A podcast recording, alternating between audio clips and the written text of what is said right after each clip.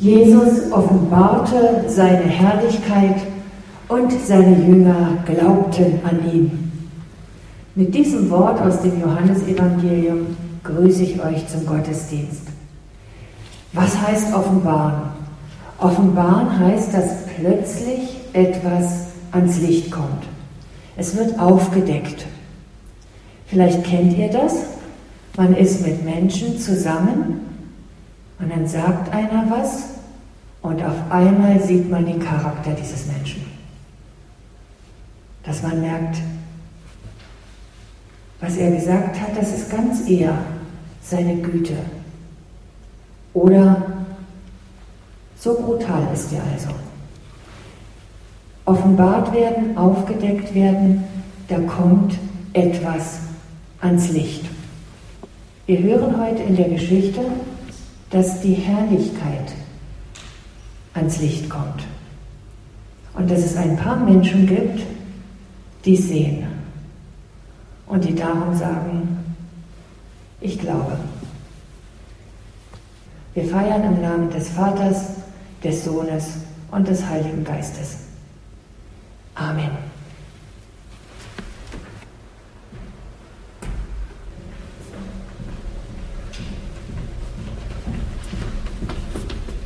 Die Geschichte, die für den Sonntag heute vorgeschlagen ist, steht im Johannesevangelium im zweiten Kapitel. Das Interessante ist, dass mit dieser Geschichte Jesus öffentlich auftritt bei Johannes. Es ist die erste Geschichte, wo die Menschen ihn wahrnehmen. Vorher hat er nur die Jünger, seine Freunde eingesammelt. Hat er gesagt, du und du und du. Das war vorher.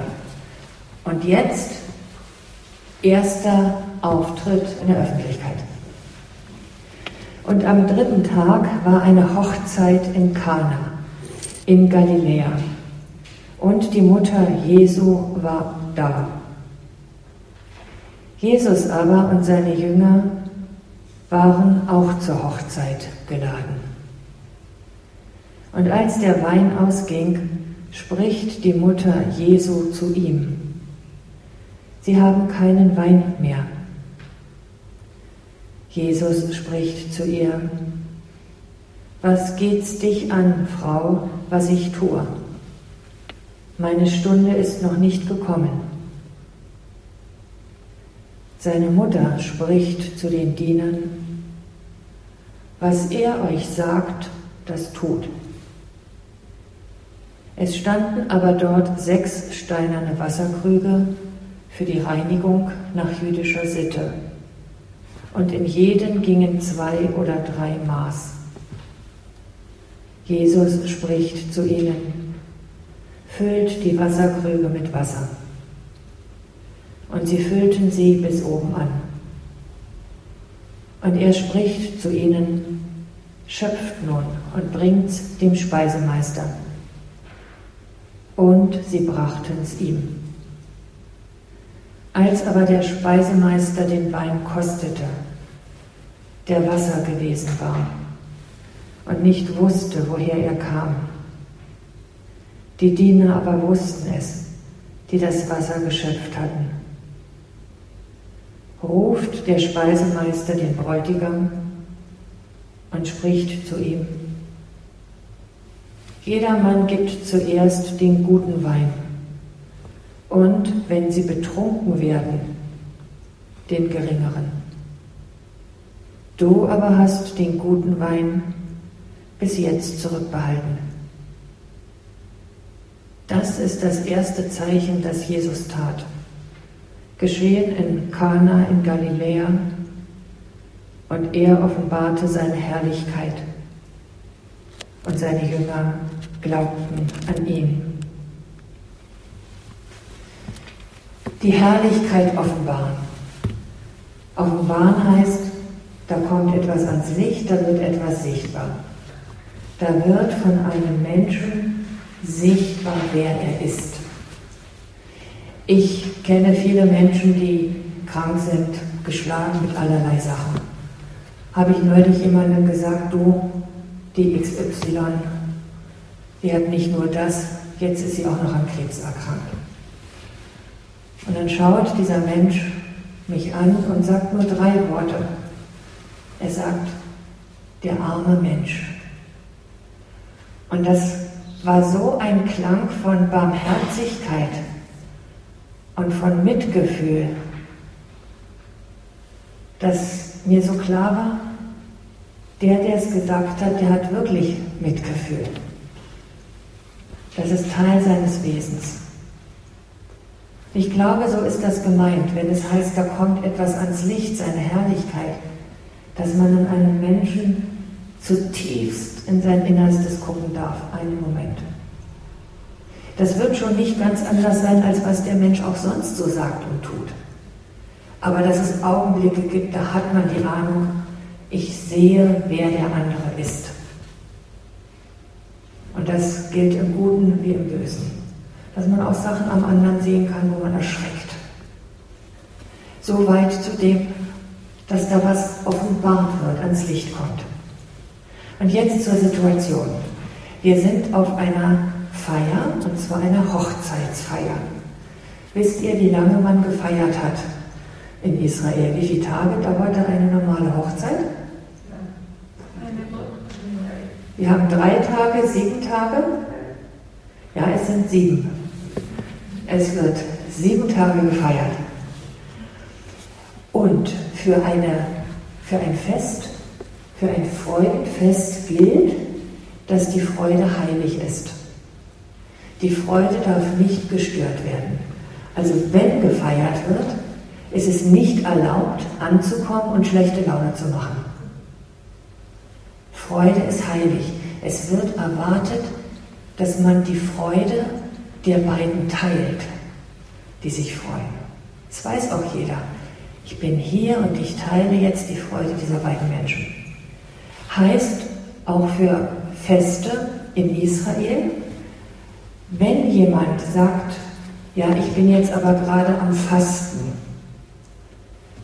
muss er nach dem Gesetz sein Fasten unterbrechen, damit er mitfeiern kann. Mitfeiern hat Priorität. Aufhören zu fasten, feiern und nach sieben Tagen darfst du wieder in deins zurückkehren. Wenn jemand einen Menschen verloren hat und trauert, Trauer ist auch was Gewichtiges. Wird aufgehoben, wenn ein Fest beginnt. Dann musst du deine Trauerkleider ablegen und mitfeiern. Und hinterher darfst du weiter trauern. Ich finde das interessant. Und ich frage mich, was wird das eigentlich mit uns machen, wenn wir eine Kultur der Freude und des Festes hätten, wo es tatsächlich verboten ist, seine eigenen Sachen, die ja auch da sind, da reinzumischen. Sieben Tage Freude. Und nun passiert es, dass der Wein ausgeht.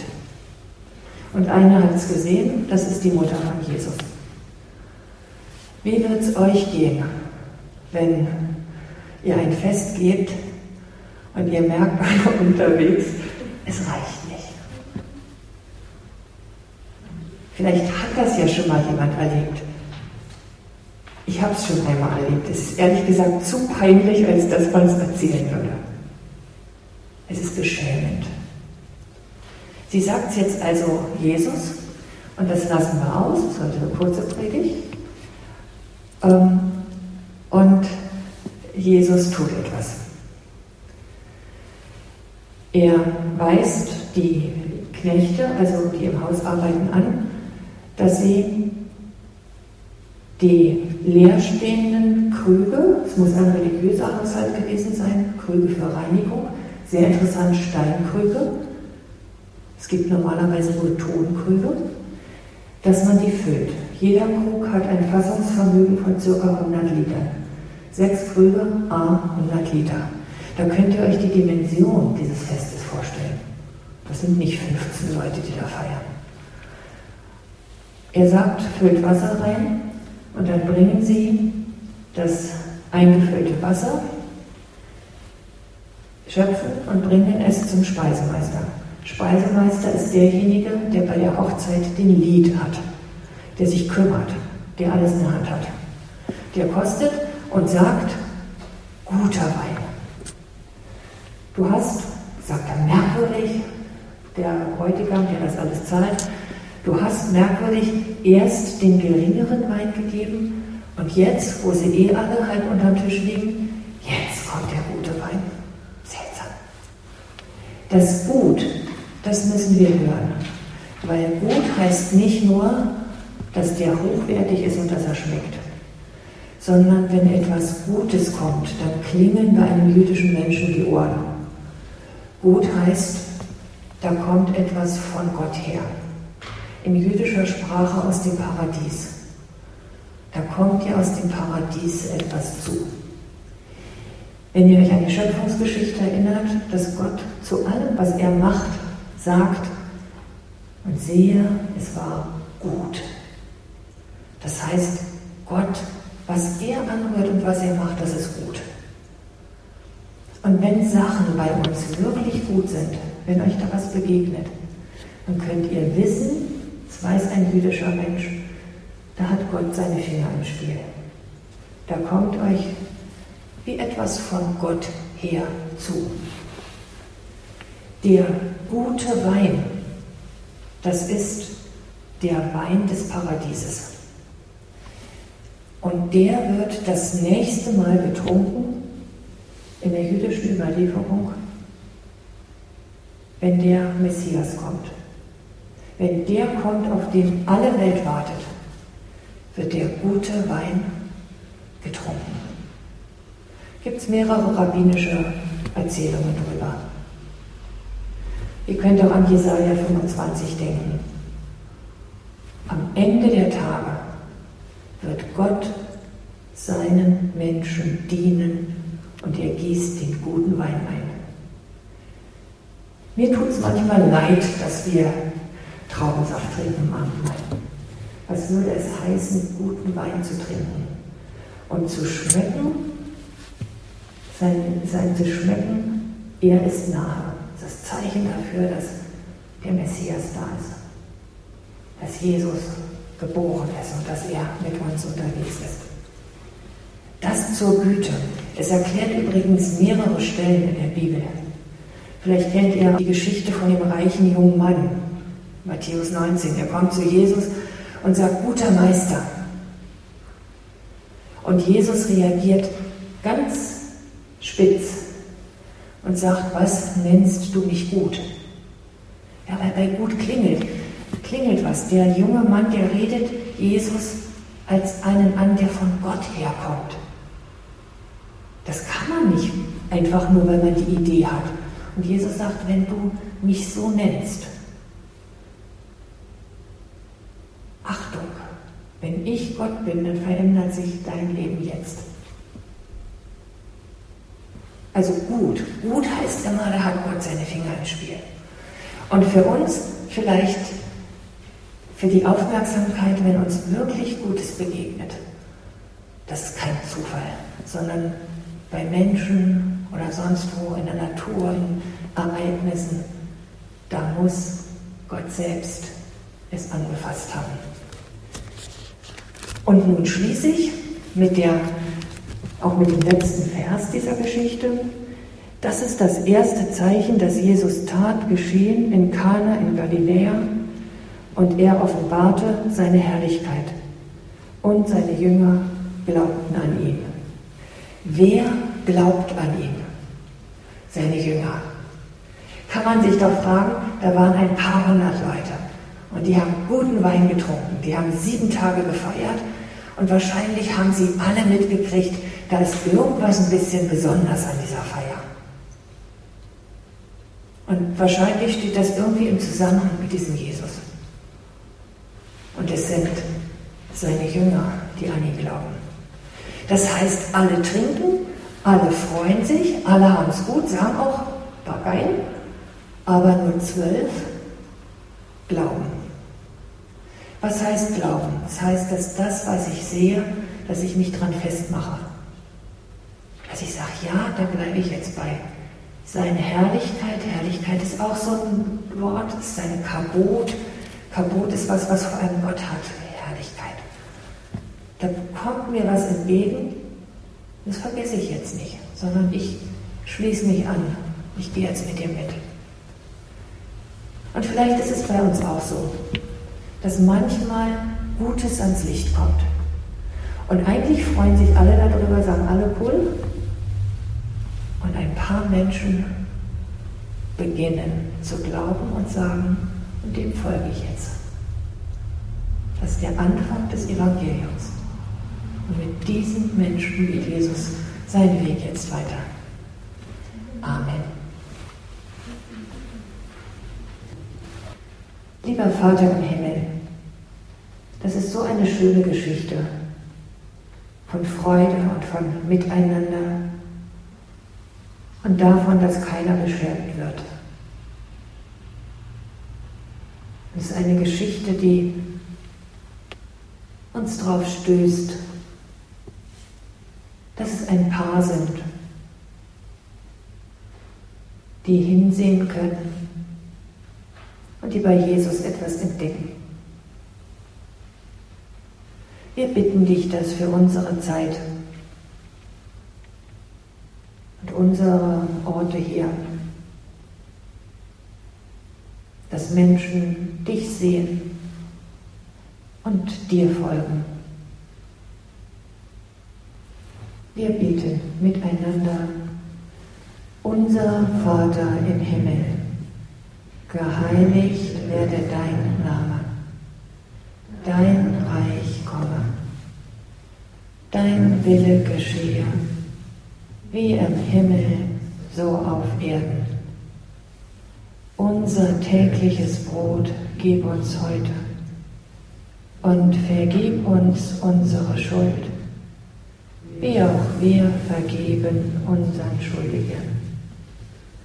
Und führe uns nicht in Versuchung, sondern erlöse uns von dem Bösen.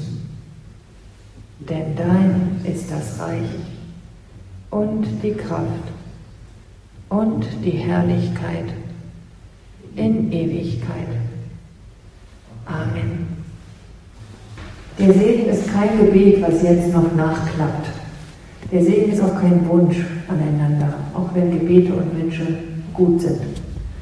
Im Segen tritt Gott dir unsichtbar an deine Seite und er geht ganz gewiss seinen Weg mit dir. Gott segnet dich und er behütet dich. Er lässt sein Angesicht leuchten über dir und er ist gnädig mit dir. Er hebt sein Angesicht über dich und gibt dir Frieden. Amen.